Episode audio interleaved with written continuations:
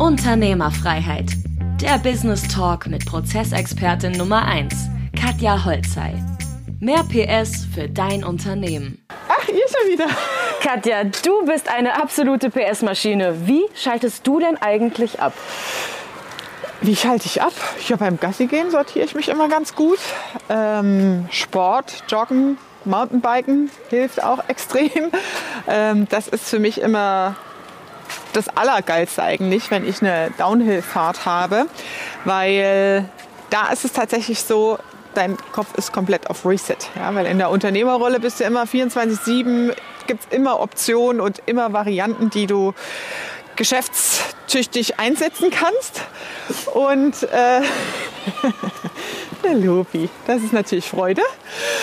Ähm, und beim Mountainbiken Downhill ist es zumindest so, du musst halt sich so hart und krass auf die Strecke konzentrieren, weil es halt extrem gefährlich ist vom Sport her, ähm, dass du gar keine Chance hast, dass dein Kopf irgendwas anderes verarbeiten kann.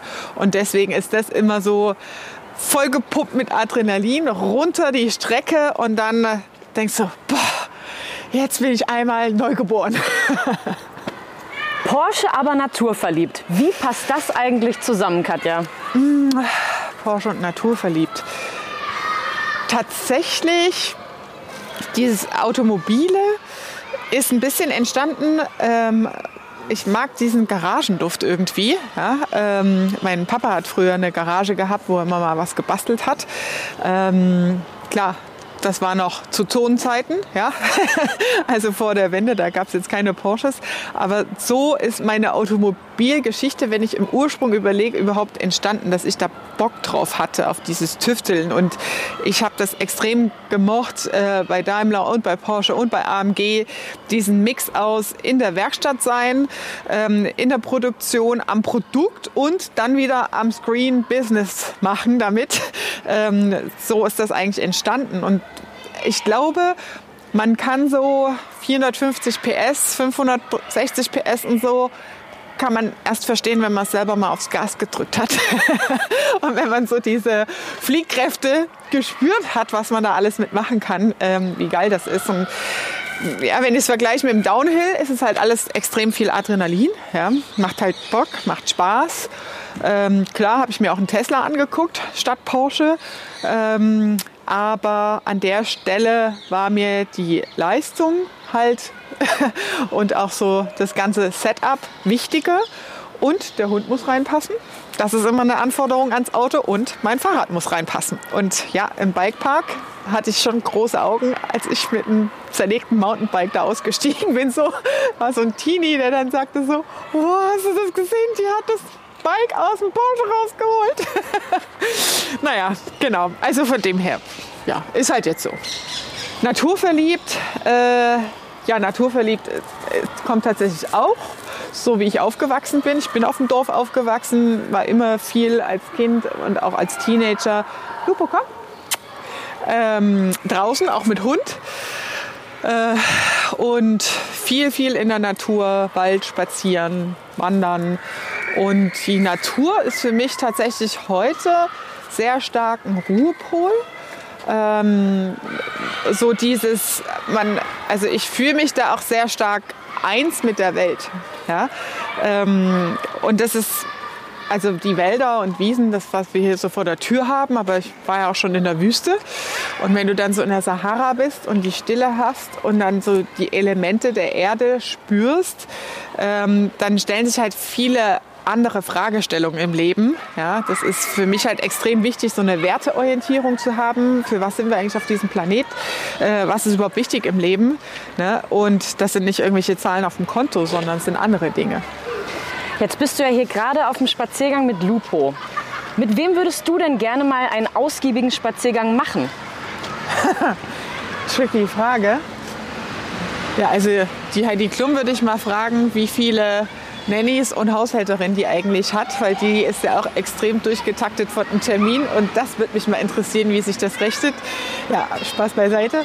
Ähm, ich würde ganz gern mal mich mit Bodo Schäfer austauschen ähm, zum Thema ähm, Energie, Lebensenergie, äh, Energiehaushalten, ja, weil da äh, wenn man halt extrem viel powert und leistet, merkt man dann natürlich auch so seine Grenzen, die ich ja selber auch schon mehrfach äh, gespürt habe.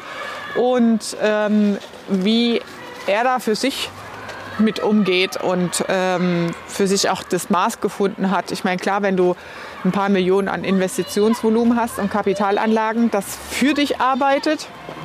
Aber es ist ja so, dass wir immer noch einen Antrieb haben als Unternehmer und dann nicht sagen so, okay, jetzt habe ich alles erreicht und ähm, jetzt mache ich den ganzen Tag nichts mehr. Ja, weil das äh, ist ja ultra langweilig. Das äh, ist nicht Sinn und Zweck des Unternehmerseins. Unternehmerfreiheit ist dein Thema. Bist du denn eigentlich selber schon zu 100 Prozent in deiner Unternehmerfreiheit angekommen? Äh, ich würde sagen, im Vergleich ähm, zu der Mehrheit der Unternehmer in Deutschland schon, ja, weil ähm, ich keinen Schreibtisch mehr im Büro habe, ich ähm, außerhalb am Unternehmen mehr in einer Investorenrolle arbeite ähm, und mir über solche Gedanken, äh, solche Dinge Gedanken mache. Ich bin extrem viel draußen, also außerhalb des Unternehmens und schaue mir Innovationen und Zukunftstechnologien an, wie sich die Märkte verändern. Ähm, um da natürlich meinen Kunden als Mentorin auch die richtigen Impulse zu geben. Und das ist auch meine Stärke, dieses Analysieren. Aber ich liebe das halt auch einfach, ja, so Zeitschriften durchzugucken und ähm, so beispielsweise HelloFresh, ja, ist auch so ein super Phänomen jetzt wieder als Firma äh, vor ein paar Jahren gegründet und äh, ich glaube jetzt nach dem siebten Gründungsjahr schon an der Börse. Ja, ähm, also geiles Konzept. Am Ende ist das Erfolgsrezept wieder Prozesse, Butterwürfel so klein zu schneiden, dass man als Endkunde nicht mehr einkaufen muss und nur so kleine Dinge hat. Ähm, da habe ich schon wieder Bilder im Kopf, wie der Workflow hinten raus aussieht. Ähm, ja, und von dem her würde ich schon sagen, ja, aber es geht ja noch mehr. Ja? Es gibt ja immer weitere Ziele und ähm, Dinge, die Spaß machen. Wie definierst du denn Unternehmerfreiheit für dich persönlich und was sind denn deine nächsten Ziele? Wie definiere ich es für mich persönlich? Für mich ist es in erster Linie Lebensqualität. Ähm, Lebensqualität im Sinne glückliches und gesundes Leben. Ähm, sehr viel ähm, Selbstbestimmtheit, also Freiheit, jeden Morgen zu entscheiden, so, okay, auf was habe ich heute Bock, statt gefangen zu sein, gleichzeitig aber ein Business zu haben und sich im Business-Kontext auszutauschen, weiterzuentwickeln, ähm, mit Business-Inhalten auseinanderzusetzen, ein eigenes Unternehmen oder mehrere eigene Unternehmen zu haben und ja, wo geht's hin? Genau in die Richtung. Ja, Holding, weitere Geschäftsbereiche unten drunter zu packen. Als äh, Einzelunternehmen, Immobiliengesellschaften, das ist das, was ich jetzt gerade mit meinem Steuerberater diskutiere, ähm, wie die Einheiten denn am schlausten gestaltet werden. Wir sind sehr gespannt, was da als nächstes kommt und werden es verfolgen. Danke dir, Katja. Gerne. Das war Unternehmerfreiheit der Business Talk mit Prozessexpertin Nummer 1, Katja Holzhey. Du willst keine Folge mehr verpassen, um dein Unternehmen mit PS auf die Straße zu bringen? Dann abonniere jetzt den Podcast und folge Katja auf Instagram.